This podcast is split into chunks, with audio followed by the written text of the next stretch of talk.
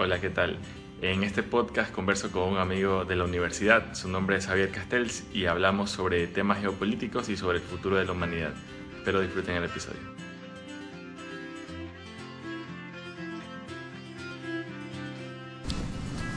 Estamos pasando un tiempo bien, bien históricamente importante, creo, tanto a nivel nacional como a nivel planetario, porque, no sé, pues por un lado parecería que nos estamos yendo al diablo, loco, por...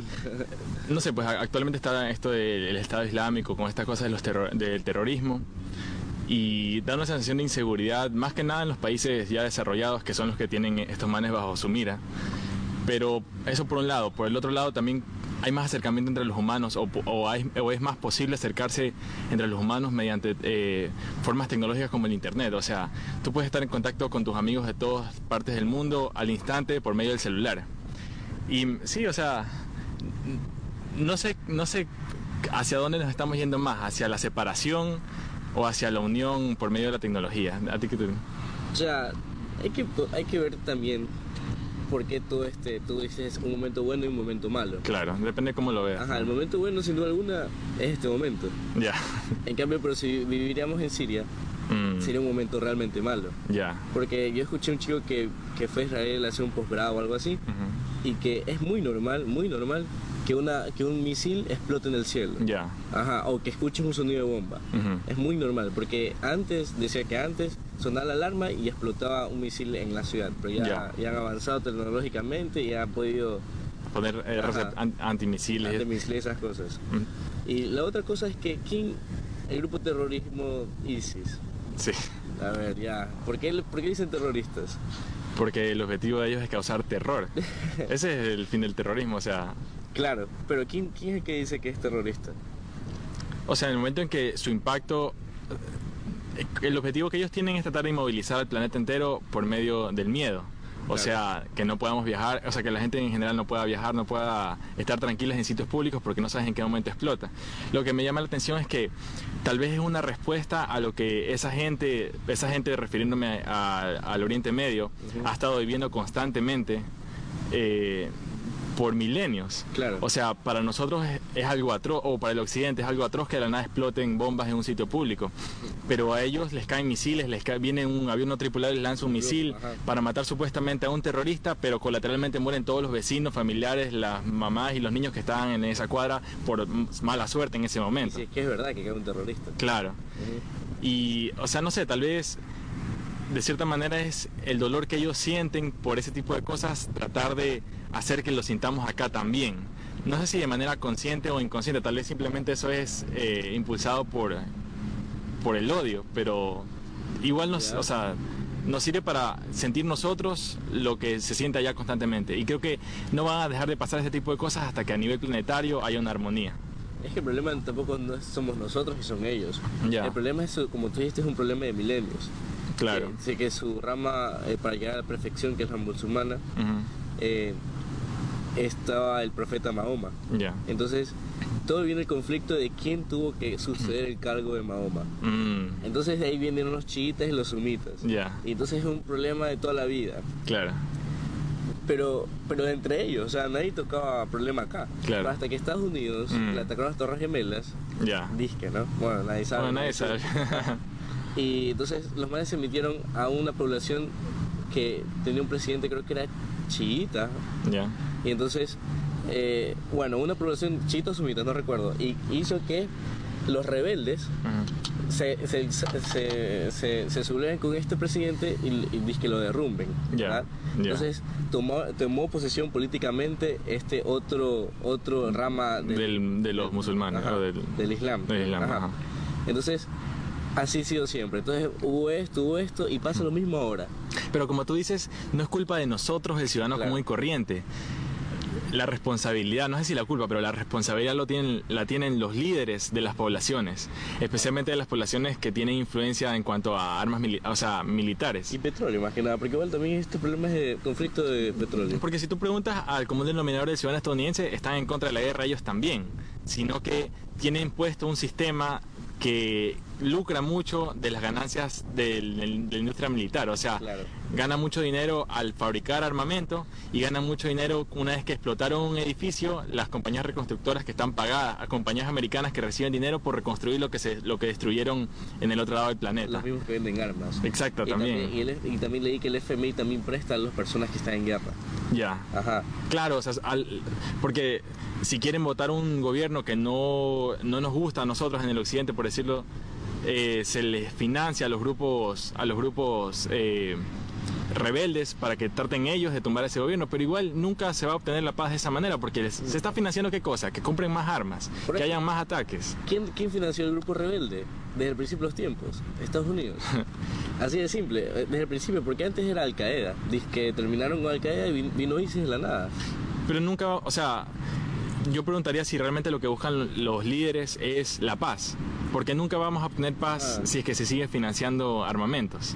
Lo que se debe financiar es la salud, la educación, para que las nuevas generaciones crezcan con otro paradigma, no de ver a los demás como tu enemigo o tu rival, sino de tu hermano humano. O sea, está, estamos en un planeta y tenemos una experiencia de vida muy similar, así sea que vivas en Ecuador o vivas en Arabia o vivas en Europa. Y lo peor es que nos peleamos, por lo general siempre han sido las, eh, las peleas son, han sido por religión. Ya. Y es tonto porque solo buscamos la perfección. Cada, bueno, es un solo camino, con diferentes nombres. Ya. Porque el camino es la perfección, sin duda alguna. pero nos seguimos peleando con eso y no entiendo por qué nos seguimos peleando con eso. Tal vez en, en, otros lados, en el Medio Oriente, yo no conozco muchas personas allá, más bien no conozco a nadie, son más radicales que nosotros, porque tal vez ese, ese odio lo inculcaron desde hace mucho tiempo. Claro, pero es porque les inculcan desde chiquitos, o sea, sus cerebros infantiles se van desarrollando bajo ese paradigma de odia a Estados Unidos, odia a todos los occidentales y tenemos que llevarles la guerra a ellos. Pero no sé, o sea, eso por un lado, por otro lado me gusta una analogía que hace eh, un comunicador científico que se llama Carl Sagan, que él dice, no me acuerdo qué foto era, que era una de las primeras fotos del planeta Tierra vistas del espacio. Entonces se ve como un puntito azul en el espacio. Y Carl Sagan dice, miren, en este puntito azul, en este pixel azul, han, ha vivido toda persona que tú conoces, todo, toda personaje histórico, todas las guerras han ocurrido aquí, todo rey victorioso y todo perdedor. ¿Todo para qué? Para ser el para ser el emperador temporal de este pedazo de tierra en este pedazo de pixel en el medio del espacio infinito. O sea, al final es intrascendente si es que si es que si es que logramos dominar o no dominar a una población. O sea, igual en el transcurso del, tiempo, espacio infinito, va a seguir. o sea, va a seguir. Y nosotros solo estamos aquí por un pequeño periodo de tiempo y no creo que debemos dedicarnos a pelear durante ese pequeño tiempo que estamos aquí, sino de aprender de nosotros mismos y aprender de los demás. Sin duda alguna hay que hablar con alguien de, de, ISIS o alguien de, que gobierne estas cosas antiterroristas porque no, todo el mundo, creo que todo el mundo está en desacuerdo con una guerra. Todo el mundo que ha hablado dice, por suerte en Ecuador no pasa nada esto, por suerte... Estamos concentrados en otras cosas aquí. Exacto. Es que no ten... Ajá. Pero, pero, pero hay que hablar con esas personas responsables de las guerras.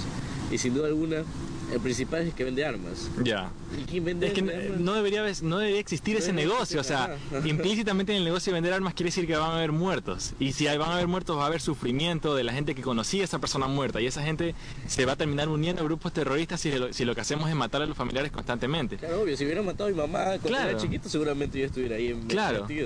Y, y no solo, o sea, no solo a una persona, sino que tú en tu comunidad conoces a muchas personas o conocías a muchas personas que fueron matadas por un avión no tripulado manejado con control remoto desde Estados Unidos. Exacto, no culpemos mucho un país porque igual... Ya, bueno, porque igual las personas allá seguramente hay personas buenas. No, claro.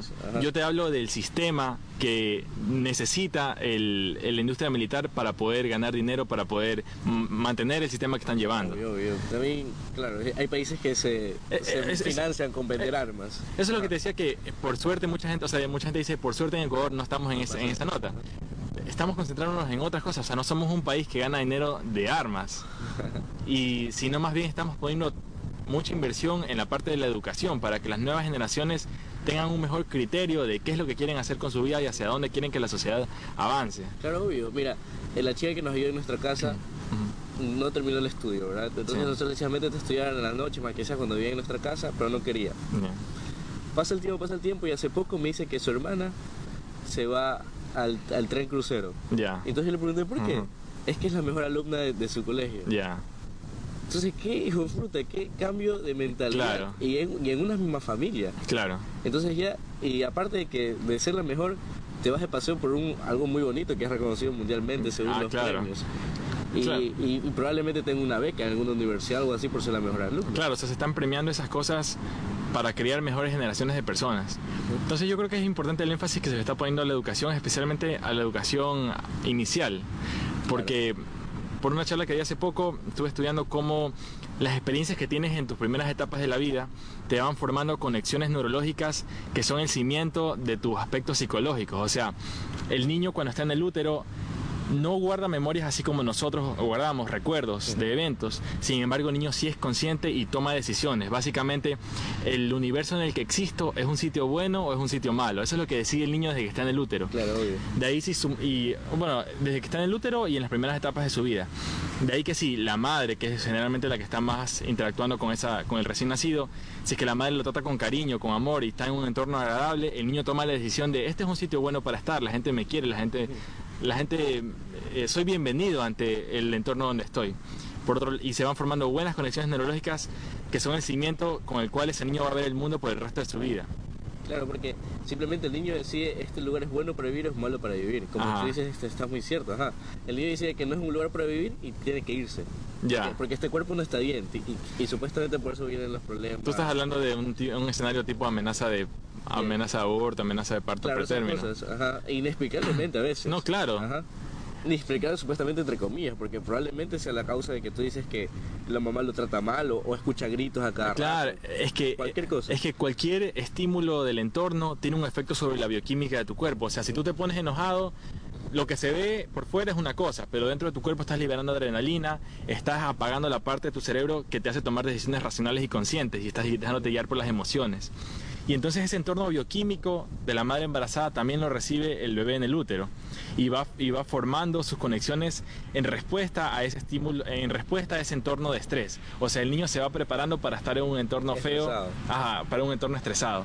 Y bueno, y un poco la parte te- técnica sí se ha demostrado que el nivel de estrés en el útero tiene que ver con la capacidad para responder a estrés en la vida adulta, los niveles de ansiedad, hasta en la personalidad. Entonces yo creo que es bien importante tomar énfasis en las primeras etapas de la vida para criar mejores generaciones. Claro, sin duda alguna. Por suerte nosotros vivimos en paz. sin duda alguna. Yo siempre agradezco, desde hace mucho tiempo agradezco vivir en una zona tan tranquila. Sí, Porque igual en nuestra, en nuestra ciudad igual también puede haber zonas conflictivas. Claro. Nosotros desconocemos y creemos que nos- el Guayaquil es muy hermoso y pasivo.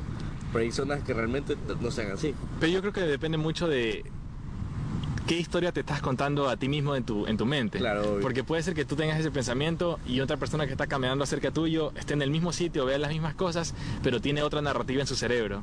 Y no dice todo es bonito, todo está feliz. Ah, claro, que piensa que, Estados- que es como Estados Unidos, que todo está bien. Ya. sí, sí hay personas así que piensan que todas las calles están asfaltadas acá. Bueno, y también eh, retomando lo que tú dijiste, la idea principal al principio del internet, lo bueno. Y es verdad, fue realmente bueno porque es realmente bueno interactuar con muchas personas Sí. eh, de varias partes del mundo porque todo el mundo puso pray, pray for Paris Ya, y todo, después saltó todo el mundo diciendo oye en Siria pasa claro. pasa hace cinco Y años nadie- el presidente dijo pasa hace cinco años esto esto solo es un día Claro, y nadie nadie reza por mí eh, claro. no se, y no se aleja de, de la verdad. En, en- yo estaba viendo ayer las noticias porque casi nunca veo porque siempre es muerte, siempre es todo Sí, malo, no sí, entiendo sí. por qué. Y, y vi que en Nigeria hubieron 48 muertos, loco, o hartísimos muertos por, por ataques de bombas. Y yo, ¿quién ataca a estos países? Y nadie, nadie reza por ellos. Claro. Pero en sí hay personas que rezan por ellos, pero no lo hacen tan público todos. claro, pero igual, digamos, si bien no se escuchan tanto o no se toman tanta atención cuando pasa en África, igual se escucha un poquito más que lo que se escuchaba hace 50 años. O sea, ¿hacia dónde va esta, Claro, esta- este trend? Tal vez yo creo que cada vez vamos a ser más conscientes de los hechos atroces y del sufrimiento en el planeta y nos vamos a sensibilizar más porque, como tú decías, el Internet, o sea, el Internet también te sirve como tú decías, para poder interactuar con otras personas, pero también para ponerte, eh, para poder empatizar con los demás. O sea, tú al ver las fotos de, de Facebook, por ejemplo, de una persona que vive en otro lado del planeta, tú igual ves que tiene amigos, que va a fiestas, que Claro. tiene, una- tiene trabajo, estudia, o sea, si bien vive en el otro lado del planeta, tiene una vida que no es muy distinta, Ah, muy distinta a la claro. tuya. Claro. Y se te hace más difícil verlo como un ente externo al que si le cae una bomba, ¿qué me importa? O sea, podría ser tu primo, tu hermano, o sea, es una persona... puede ser yo. Ah, pudiste ser. ¿Eres tú, habiendo nacido en en otras circunstancias. O, o, o qué sé yo, como ayer hablábamos con unos amigos, imagínate que, porque yo decía que yo quería el 2016 a Europa. Ya. No sé cómo, pero supuestamente iba a ir. Ya. Escapándome del internado, pero bueno. Eh, entonces, ahora ya, ya, ya no puedo, o sea, si voy... Claro, ya es, otro. muera. Ya. Entonces, Ese es el terror, pues. sí es lamentable, sí es lamentable, ajá, sí es lamentable que existan estos grupos terroristas, porque sin duda algunos son terroristas, porque sí, Sí. causan terror. Sí. Su fin fue derrocar un gobierno que lo derrocaron en. Siria, pero el hijo tomó el mando. Claro. O sea, no fue mucho el, el cambio. Claro. Las revoluciones nunca son tan revolucionarias, por lo entonces, general. por eso dividieron Siria, entonces el Estado Islámico gobierna una parte y la otra parte gobiernan los otros. Pero, y, pero, pero este grupo que ya tiene su parte, como decir, ya, métete ahí, no molestes, por favor. Claro. Sigue molestando porque quiere expansionar su cosa. Porque Claro. tiene el problema de miles de años. Claro, Y entonces, pero el problema son las personas como nosotros, claro. que vivimos tranquilos, supuestamente. Y Queremos pasear nomás y no nos dejan. No sé, es- yo creo que lo están haciendo en respuesta al sufrimiento que ellos Sin sienten. alguna, ellos no, son los, ellos no son los provocadores. Acción y reacción. Se- seguramente Claro. alguien tuvo que hacer algo contra ellos para que ellos reaccionen así. Claro, pero nunca vas a encontrar al culpable porque, como decimos, se remonta a miles de millones, Claro. miles de años en el pasado. Claro, si buscamos un responsable ahorita es quién, quién, quién los armó. Ya. Porque ellos no, no de la nada no van a tener tantas armas, tantas... ¿Y quién le vende eh, moralmente o éticamente Sí. armas a un grupo terrorista? Claro. Porque sabes que las va a usar contra vos. Claro, claro, solamente puede venderlo gente que dice, si allá ellos se matan, a mí no me importa porque entre comillas no me afecta. Claro. La cosa es que sí te afecta, o sea, ni- cada, vez hay- cada vez se demuestra más que todo está interconectado. O sea, que si bien no te afecta directamente lo que pasa en el otro lado del planeta, te va a afectar indirectamente, por ejemplo, porque no vas a poder viajar con tranquilidad, porque no vas a poder hacer, bueno, del turismo con tranquilidad, porque si tienes algún familiar que está viajando, tienes que estar preocupado por ese familiar. O sea, al final sí termina teniendo repercusiones. Es como, es como aquí, eh, es como trayéndolo acá al contexto de Guayaquil. Eh, en Latinoamérica en general, mejor dicho, que hay esto de las ciudadelas privadas, o sea, la gente que tiene el dinero para hacerlo se aísla del resto de la sociedad, se hacen paredes. Y bueno, yo, mi familia y yo vivimos aquí, si allá se matan es problema de ellos porque aquí todo está bien. Pero eso en, eso en teoría, pero ya cuando en la práctica así vivas en una ciudadela cerrada, lo que sea, tú vas a salir de una sociedad donde te vas a encontrar con las personas que no viven en condiciones iguales que tú, o sea, muchas veces viven en condiciones de miseria. Y son parte de tu sociedad, te los vas a encontrar, igual van a, inter- a interactuar contigo, tal vez a manera de ladrones, por ejemplo. Ujú. Entonces- ahorita, ahorita me hiciste recordar a, a la, a la historia de Buda, bro. Ya. Porque supuestamente Buda vivía enclaustrado en su, Ya, su claro. palacio Sí, y que sí, todo sí. era aquí perfecto hasta cuando salió. Ya, Y se dio cuenta que nada que ver. Y eso, eso me ha pasado a mí y creo que le ha pasado a todas las personas que interactúan con pacientes en este caso, porque siempre son personas muy pobres. ya. Ajá, y que y yo siempre he preguntado, "¿Y- ¿pero por qué no se compra una pastilla? ¿Por qué? ¿Por qué no se compra una pastilla? Me Ya. acuerdo muy bien de una paciente que tenía miastenia gravis. Ya, ¿Y por qué no se compra? Dice, mijito, es que a veces ni siquiera tengo plata para el bus. claro. Ajá, entonces, ni siquiera para plata para el bus y a veces ni siquiera plata para comer. Claro, y ahí vamos a otra cosa linda que está pasando en Ecuador, que hay los medicamentos genéricos. O sea que Ajá. la ganancia económica de una empresa farmacéutica no se base en la plata que le sacaste al, al enfermo. Porque, ¿cuál es el objetivo? O sea, el objetivo al final de una medicina es paliar los síntomas o tratar de curar una Claro, enfermedad. eh, ponerlo bienestar, bienestar del paciente. Ya.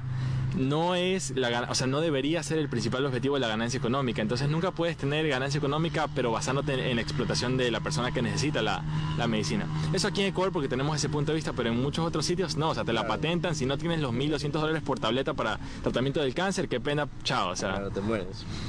es cuestión de visiones. O sea, yo creo que muchas cosas están saliendo. No sé, pues tengo mi sesgo porque soy ecuatoriano, pero me parece que de Ecuador estamos innovando muchas cosas que pueden servir de ejemplo de cómo tratar de vivir una vida más armoniosa, más, más, más, en, más en armonía con tu entorno. Ese es el... de no-. Es que igual yo creo que todas las sociedades, todas las personas saben cómo vivir tranquilos, pero nos agobiamos Mm, para seguir el sentido de que nos dicen que está bien. ya, Ajá, porque si, Javier, si no te casas, no eres nadie. Si no tienes dinero, si, si andas en bus a los 50 años, eres un don nadie. claro. ¿Qué Es, tan cierto es? ¿Qué tan real es que eres un don nadie? Mm, es replantearte ¿qué quiere decir para ti desarrollo y bienestar? Claro, obvio. Porque al final lo que yo creo que cuenta es la felicidad humana. O sea, ese debería ser el sentido de todo, que las personas seamos felices. Solo que no vamos a ser felices solos, tenemos que todos ser felices para poder alcanzar este, este nivel de buen vivir. Claro, para dar felicidad, sin duda alguna, tienes que tener felicidad, porque no puedes dar algo que no tienes. Y es bien interesante, yo lo veo siempre, o sea, no sé, pues tengo también el sesgo de la neurociencia que cuando tú ves a alguien sonriendo, tienes neuronas en tu cerebro que se activan en respuesta a esa sonrisa y te hacen sentir a ti una sensación como la que estás viendo. O sea, tú al hacer feliz a alguien, te estás enviando un feedback de regreso para que tú también seas feliz. Claro, obvio. Ahorita vi, una película, hace poco vi una película y, un chico sirvió la comida. Entonces un negrito decía, la comida servida con una sonrisa sabe más rica. Entonces le decían, ¿verdad? Al que recibe la comida. Sí, entonces el man tenía que sentir la comida sonriendo. Sí. Ya todas las personas que ahorita me dan comida, que si en Subway, en, ayer fue en un shawarma, y entonces le hacía reír. Entonces se cagaba de risa y se tan tan bien. entonces le dije, el mío con amor, ¿eh? Ah, entonces le dije, con mucho amor se lo traigo. Entonces siempre a lo Bob claro, que hasta lo hacía dormir a la hamburguesa. Ajá. Entonces fue un momento chévere para los dos, no fue como, como que le hice sentir, esto es tu trabajo turro, que, te, hace, que te hace mal, que, ajá. O sea, darte cuenta de que al final estamos jugando, eh, esa persona estaba jugando a que, a que era la persona que tenía que preparar tu hamburguesa, pero al final, o, o, lo de shawarma, lo que sea, pero al final todos estamos jugando roles, o sea, no es que esa persona va a ser eh, mesera o camarera el resto de su vida, y si lo es bueno. Y si lo es bueno, pero, pero en todo caso esa no es toda su persona. O sea, por ese instante en el tiempo está interactuando contigo a manera de servirte tu comida, pero no por eso tú eres moralmente lo que sea superior a la otra persona. Yo creo que ahí se ve mucho el carácter de un humano. O sea, cómo tratas a las personas que no pueden aparentemente hacer nada por ti. Sí, es, igual es un poco difícil engañarte a personas que ni siquiera conoces y sentir algo de cariño. Eso ese es un estado mental. Eso yo lo veo, ajá, muy superior y a nivel divino. Ajá. Entonces, pero obvio somos perfectibles, obvio podemos llegar a eso o parecernos a eso. Es que yo creo que ese es el camino de la vida, tratar de madurar al punto de poder llegar a ese estado de que todo es perfecto, o sea, todo en este momento es perfecto. todo está perfecto. Claro, exacto, porque también algunas veces escuché una señora que, que decía, yo nunca, me, yo nunca agradecía cuando todos los días amanecía bien. Pero ahorita que estoy enferma, siempre reprocho a Dios porque a mí. Mm. Entonces, fue mismo, mm". Entonces es verdad, nunca mm. agradezco yo que estoy bien. Y esta señora quiere estar bien. Claro. Quiere ayudar ese que estar bien. Que no sabes lo que tienes hasta que lo pierdes.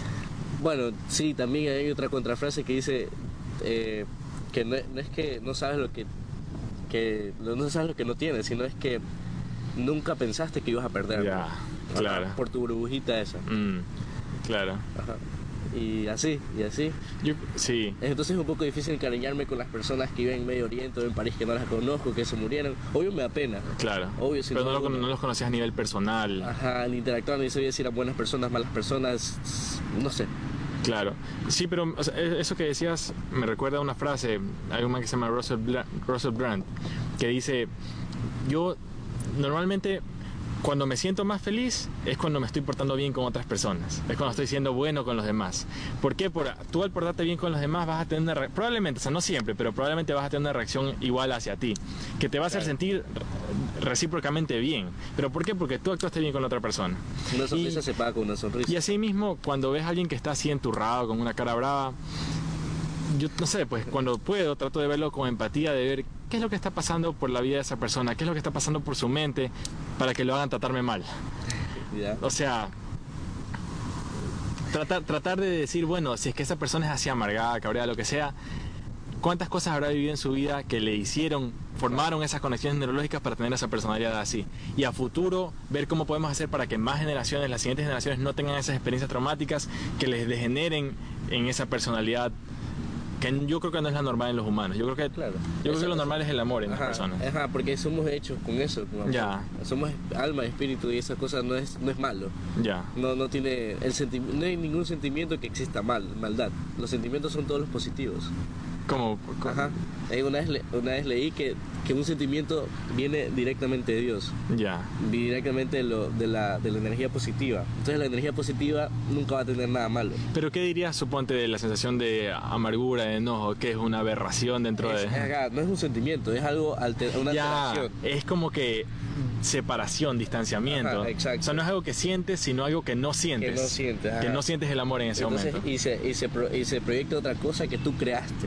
Ya, Ajá, y, y probablemente no es la culpa de esta persona enojada, como tú dices. Claro. No es la culpa de él. Entonces no hay que tratarlo con, también con desprecio. Mm. Porque solo estamos aumentando su vaso de amargura Claro. y esas cosas. Entonces también es lo que pasa con estos terroristas. Ya. No es culpa de ellos, sin duda alguna no es culpa de ellos, sino es, perdónalos porque no saben lo que hacen. qué sé yo, qué será.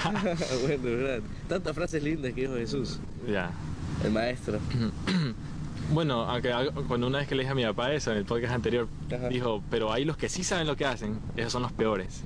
Tal vez ellos son, Mm. ellos son los perversos realmente, los que Claro. sí saben los que están haciendo la maldad. Uf, es- yo creo que no existen las personas malas. Yo creo que hablamos una vez de esto. Yo no creo que existan. Y, yo creo que tampoco no es una burbuja. Porque sé que hay maldad. Ya. Solo sé que esas personas tal vez estén enfermas. Y hay que tratarlas. Yo lo vería como que... O sí. separarlas de ese medio que las enferma. Porque, porque las enfermedades psiquiátricas son sociales también. Sí, claro, si en un exactamente, medio que exactamente. enfermo, tienes que salirte y te curas. Exactamente, exactamente. Ajá, entonces yo no veo que las personas sean malas.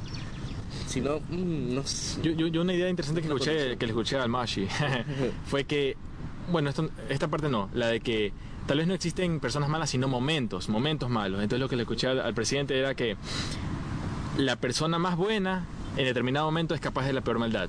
Y la persona más mala en determinado momento es capaz de la mejor bondad. Entonces que momento a momento tú reescribes quién eres, según qué acciones estás tomando. Y la cosa es siempre tratar de ser consciente y tratar de actuar de la mejor manera posible para esparcir en vez del odio el amor, o sea, esparcir armonía en el entorno donde estás. Donde quiera que estés.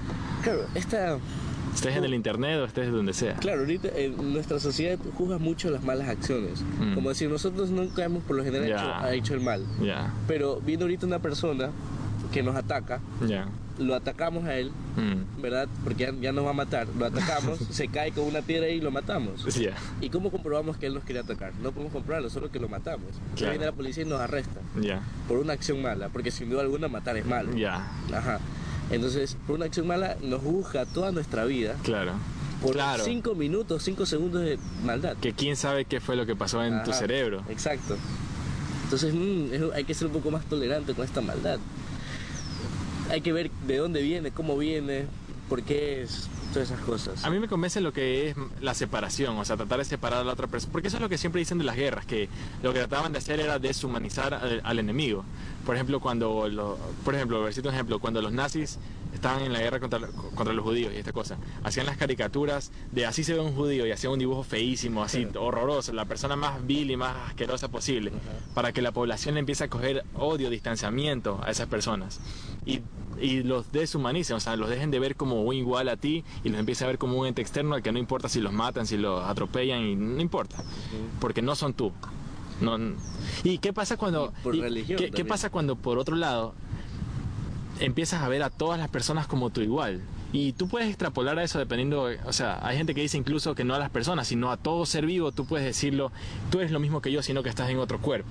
Ya, o sea, tú eres la misma conciencia pasando a través de otro sistema nervioso que le hace ver la vida de otra manera, pero en el fin, en el fondo, eres la misma fuerza del universo que está haciendo crecer un árbol, la fuerza del universo que está creciendo dentro de mí, por ejemplo. Somos uno, ajá, somos uno. No Es- existen dos, so- somos uno. y somos lo mismo. Eso dice el filósofo Alan Watts, que nosotros ahorita, teniendo esta conversación entre humanos, somos la misma fuerza del Big Bang, solo que 4.4, no sé cuántos miles de millones de años desde el Big Bang, pero nosotros somos la misma fuerza inicial del universo, expresada ya después de miles de millones de años de manera compleja eh, en modo humano. Ah, claro. Especi- Som- somos el, el resultado de eso. Ajá. Ajá, y según cómo se haya desarrollado nuestro cerebro, esa una sola conciencia pasa y se manifiesta con una personalidad, con otra personalidad. Por eso yo creo que el objetivo es armonizar en lo más posible todo, todo lo que podamos. Sí, sin duda alguna. Para que esa conciencia se manifieste de la... De la loco, mejor manifestar manera, el cielo en la tierra, ese es el objetivo. Así de simple, O el ajá. cielo en el universo, ni siquiera en la tierra, lo que tenemos es capacidades infinitas para hacer lo que nos dé la gana con... con lo que queramos. Con lo que queramos, ajá. loco. Es verdad, loco. Sí, imagínate, no debería existir el hambre mundial. No, si hay Ah. recursos para todos. No Ajá, porque el, el mundo está capacitado para dar recursos al doble de personas Mm. de las que vivimos. Claro. No debería existir esas cosas. no las vivimos tan, tan bruscamente nosotros. Sí. Y no sé quién la viva bruscamente, porque supuestamente los africanos, pero África tiene ciudades igual que Guayaquil. Ya, claro.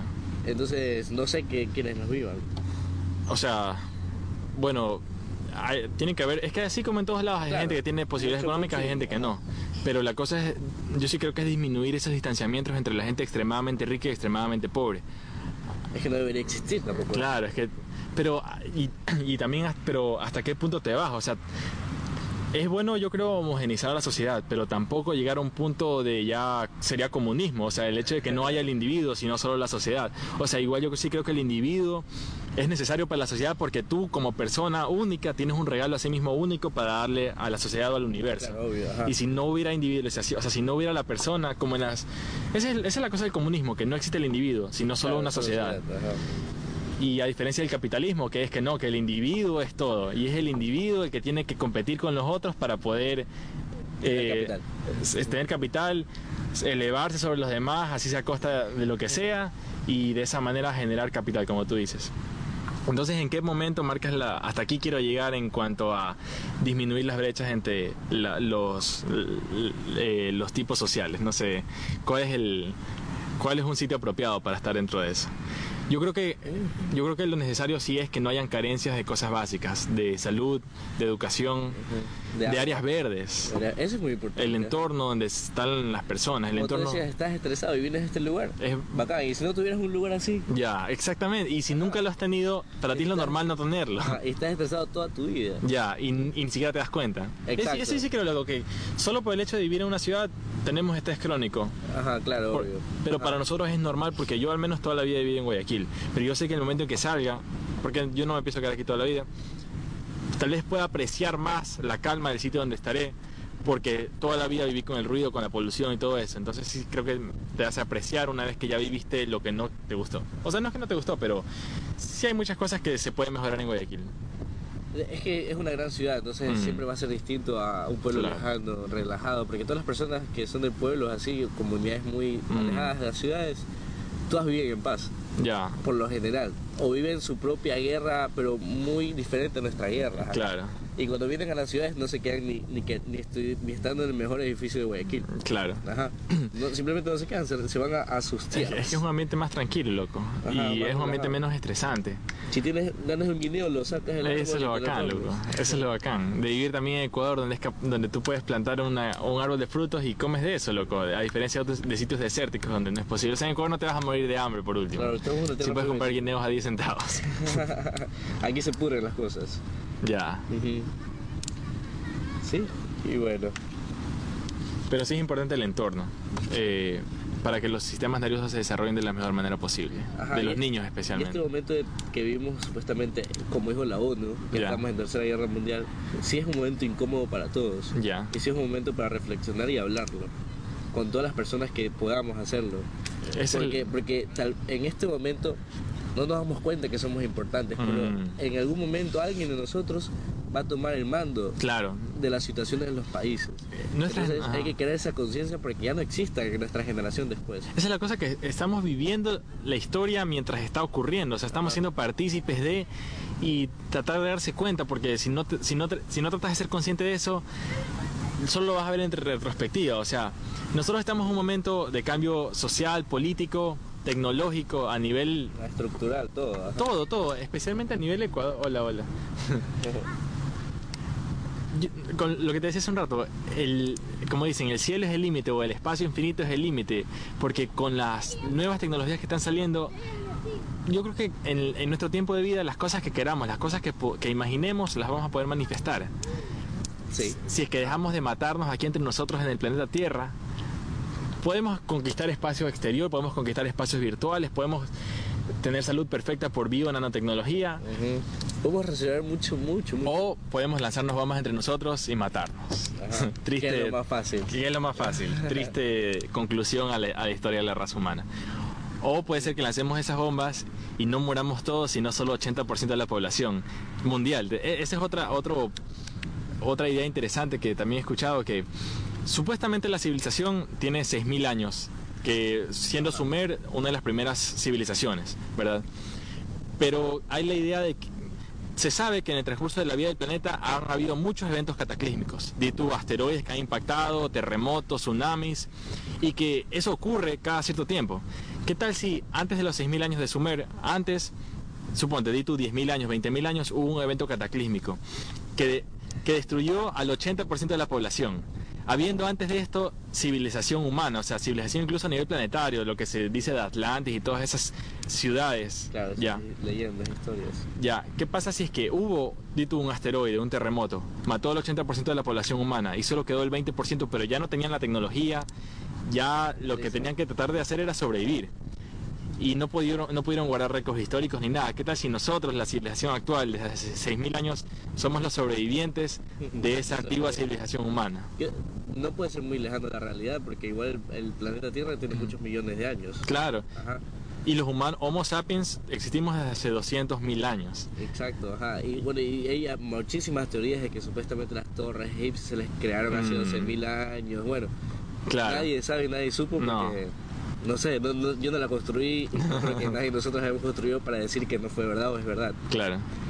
Y, yo, yo también creo que sí han existido civilizaciones antes. ¿Y quién que tal vez hubo una amnesia general de las personas sobrevivientes y no se acordaron cómo hacerlo. Es, como si ahorita... Se quemaron los computadores. claro, eso es lo que te iba a decir. eso es lo que te iba a decir ahorita, loco.